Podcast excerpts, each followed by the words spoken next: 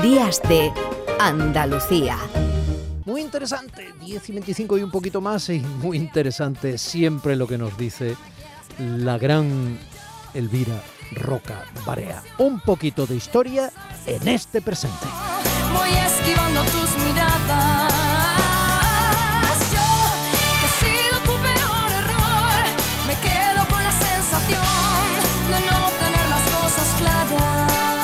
Ahora sí que vamos a hacer historia. En este mismo momento del programa nos trasladamos a 1362. Toma ya.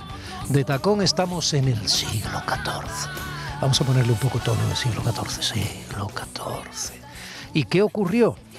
Madre mía de mi alma, lo que ocurrió. Estoy seguro de que usted no lo sabe. Historia, ni blanca ni negra.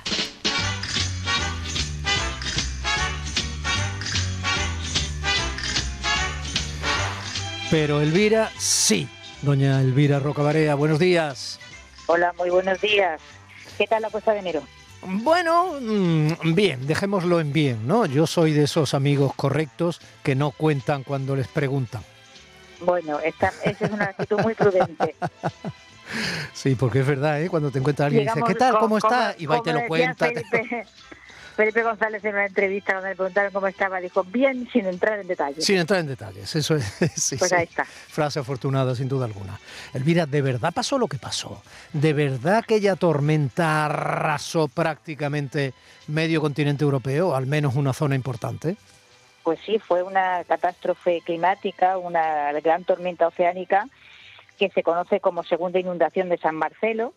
La- los días de hierro fueron, empezó el día 15, duró el 16 y el 17 fueron los tres días eh, más terribles, ¿no? Y estamos en enero del año 1362. Y esta tormenta oceánica eh, afectó a las zonas eh, costeras del Mar del Norte, fundamentalmente Alemania, Inglaterra, Países Bajos, también Dinamarca, y se calcula que, que produjo entre eh, 50.000 y 100.000 muertos. eh, y cambió realmente eh, una zona de costa, bueno, eh, la modificó de una forma mm, muy visible que, que- todavía se puede ver, ¿no? Y se le llama la segunda inundación de San Marcelo porque había habido una anterior en 1219. Fíjate que se producen seguidas tres inundaciones y todas más o menos por la misma fecha. O sea, si esta se llama segunda de San Marcelo es porque hubo una primera de San Marcelo que, como te dije, ese fue en 1219. Pero hubo semejantes tormentas con grandes inundaciones también en el año 1170, en Ujú. 1196 y en 1214, ¿no? Eh, ¿Qué sucedió? Bueno, pues eh, la tormenta marina eh, arrasó las zonas de costa hasta tal punto que hubo eh, ciudades que desaparecieron. Sí, porque cuando, decimos arrasó es arrasó. Por lo que yo, sí. sí, por lo que yo he leído cuando me dijiste que íbamos a hablar de esto, yo no sabía nada. O sea, me ha parecido tan sorprendente como interesante. ¿no? Eh, eh, fue una tormenta descomunal. Habría que contextualizar el dato: 50, 100 mil personas en el siglo XIV. O sea, no había como ahora 7 mil millones de personas en el planeta. Estamos Claro, que hablando. tener en cuenta que todo es un pueblo de mil habitantes en una ciudad. Era tremendo, claro. Era, o sea, estamos hablando de una devastación demoledora. absolutamente demoledora. Tú fíjate, el, el por ejemplo, que en, en Frisia, entonces esto eh, formaba parte de Dinamarca, ahora está en territorio alemán, que era una gran ciudad, es decir, que sobrepasaba, se cree, los 2.000 habitantes, desapareció sin dejar rastro. Eh, bueno, y, y generó un montón de leyendas, como que pues, dicen todavía en la comarca que, que de vez en cuando se oyen las campanas de Rumhol sonando en, en el agua, ¿no? Eh, realmente no había mm, forma de defenderse de esto. Es decir, a pesar de los diques y a pesar de, de que había ciertas infraestructuras, no había capacidad técnica para poderse defender de una tormenta del mar que empujaba agua a, en cantidades que hoy mismo resultaría difícil luchar contra esto y, inimaginable. Y luego, fíjate, todo lo, que es eh, esta parte de los Países Bajos que se llama Zuiderzee, ¿no? el mar, mar del Sur, que es una zona baja que afecta, bueno, digamos, son como unos 300 kilómetros de... Vamos a ver, para que nos ubiquemos, una cosa como el Mar Menor, o sea, Hmm. una especie de mar hacia el interior, una zona baja, con agua sal- salobre, o sea, salina, mm, con, a- y agua dulce también, con una boca de unos 50 kilómetros, esta, esta mm, zona de, de los Países Bajos quedó completamente modificada.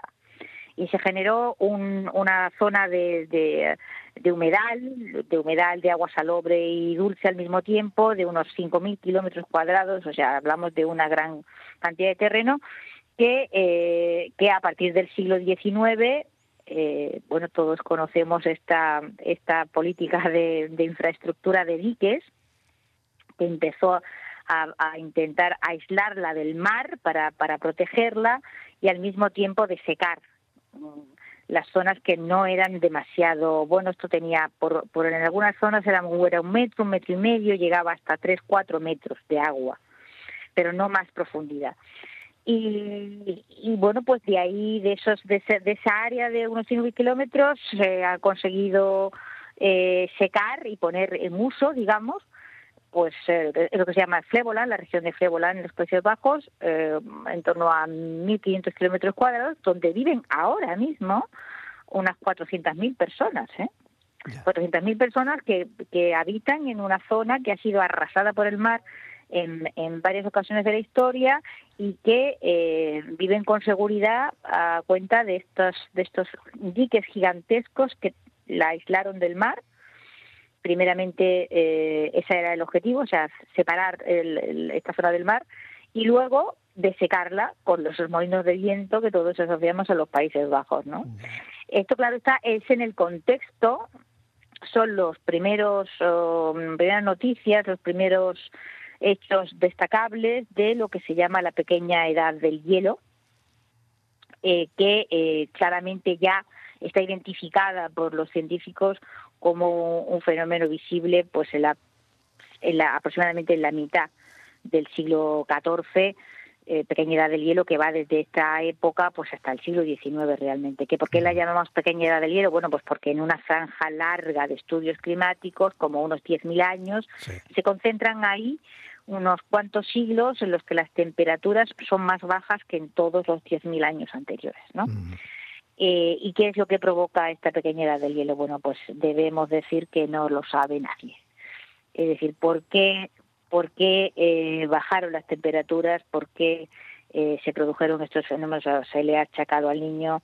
Eh, otros estudios indican que hubo en, en, esta, en estos siglos previos, ¿no? en el- siglo previo más bien, al comienzo de la pequeña edad del hielo, una serie de erupciones volcánicas que soltaron en la atmósfera grandes cantidades de polvo y esto, digamos, de- im- impedía la llegada de los rayos del sol como eh, anteriormente se había producido y entonces se produjo este enfriamiento. Esa es una de las hipótesis, pero luego está la, la que se lo achaca a lo que en sus siglas en inglés se llama el AMOC, ¿no? que es circulación, bueno, en español es circulación de vuelco meridional del Atlántico, que es bueno, pues hay un fenómeno constante de subida de aguas cálidas desde el trópico hacia el norte, ¿no? Hacia eh, los casquetes polares y parece ser que en un momento determinado, o- otra vez es una explicación de estas que dice, bueno, y entonces, pero aquello por qué pasó.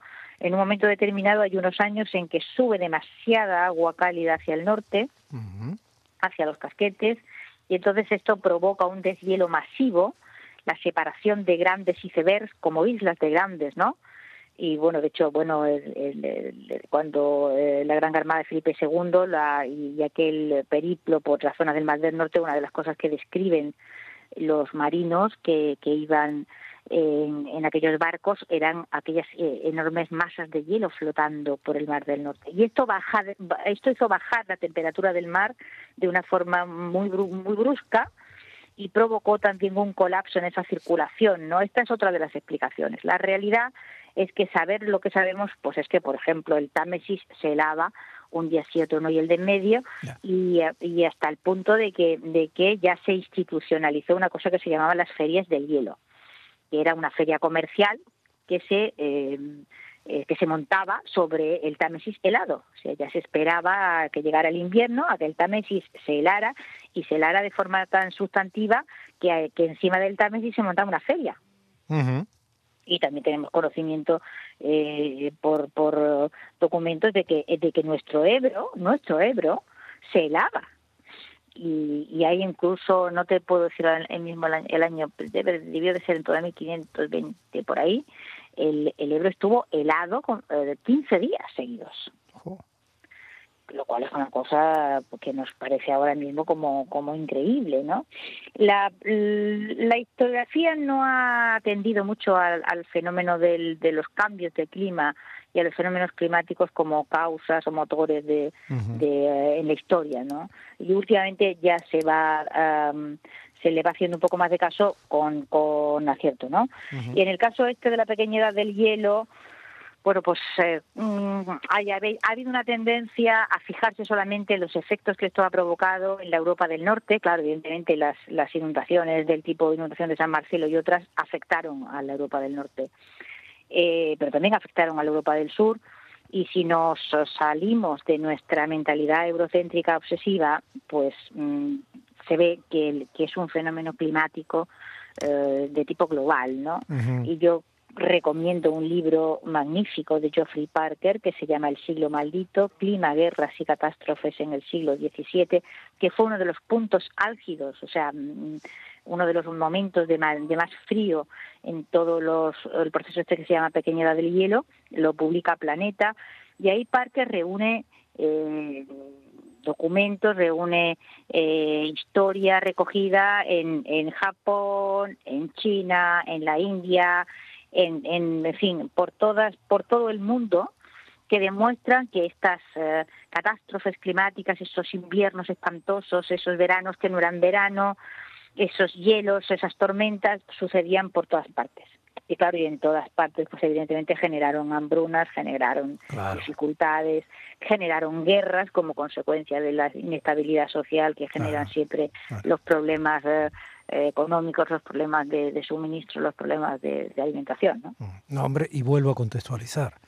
Ese frío no podía ser paliado de la misma manera en que hoy eh, lo paliamos en la medida de nuestras posibilidades, ¿no? Está claro, o sea, ni el soporte tecnológico, ni eh, la transferencia de materias primas de un lugar a otro del planeta, etcétera, eh, por supuesto, están muy lejos, estaban muy lejos de las que de las que tenemos hoy, de las que disfrutamos hoy, ¿no? Aunque siempre Claro, nos parezcan que pocas. estas, que estas, eh, que estas, estos fríos eh, comprometían las cosechas, es decir, Entre eh, otras cosas, claro. Y, y claro, y la capacidad, pues por un año de mala cosecha, pues a lo mejor se podía soportar con, con lo- los excedentes del año anterior, pero dos o tres años seguidos de malas cosechas. claro, claro. Y era una, Era era una, una hambruna, catástrofe, una hambruna era una hambruna, ¿eh? claro. literalmente era una hambruna y era eh, un problema sin, sin solución, ¿no? Y, fíjate, la, la- por ejemplo, la guerra de los 100 años, ¿no? O sea, la, la guerra de los 100 años que realmente deriva del hecho de que la, la, la vid, o sea, las viñas ya no se pueden cultivar en Inglaterra, o sea, si nos vamos para atrás, para atrás al origen de esto, o sea, ¿qué es lo que provoca la guerra de los 100 años? Pues el intento del vino de Borgoña, de controlar el vino de Borgoña, la zona donde se produce ese vino, porque los ingleses ya no pueden producir vino. Claro. Y entonces han ido perdiendo eh, regiones y comarcas porque es a la, la línea, digamos, que permite el cultivo de la vid ha ido descendiendo más y más y más y más y más hasta que ha llegado un momento en que no hay forma. Ahora que hablamos tanto, ahora que hablamos tanto de la pandemia con lógica, claro, porque estamos sumidos en ella y nos está condicionado en- eh, condicionando en muchos aspectos, fundamentalmente la salud. Se entiende perfectamente ese equilibrio entre salud y, y economía, ¿no? Y es que cuando un virus afecta a la primera, el virus del hambre acecha a la segunda y eso es un es una Claro, mezcla. te- es que es, es una mezcla explosiva, Explosiva, porque poblaci- claro. po- claro, poblaciones mal alimentadas son poblaciones frágiles y mucho más débiles a la hora de soportar enfermedades, ¿no? Y entonces ejemplo, esto claro, está- claro. claro, to- todo está conectado unas cosas con otras. Claro, de la misma manera que sistemas de salud puestos en tensión, pues obviamente empiezan a producir desasistencias a una parte de la población que necesita ese sistema de salud para otra cosa que no sea literalmente la pandemia, además de para la pandemia. Y los posibles despidos, el paro, la inflación, lo que pueda producir un fenómeno de este tipo, bien sea climático, en este caso bien sea sanitario, pues obviamente va a producir esa inestabilidad social, va a producir esas carencias, esa separación entre una parte de la población asistida y otra desasistida, etcétera, etcétera. En cada Pues contexto. imagínate, lo, imagínate lo que era una devastación de este tipo, afrontarla Tremendo, tremendo, y, su- tremendo. y su- y superarla, ¿no? Tremendo. Pues no tenía ni idea, me ha parecido interesantísimo. Y lo- ya que lo estamos haciendo en la radio pública andaluza, como siempre, Elvira, qué frío, qué frío. Qué frío. Un besito muy grande hasta la semana Un que beso viene. muy grande. Hasta la semana que viene, don. Días de Andalucía con Domi del Postigo, Canal Sur Radio.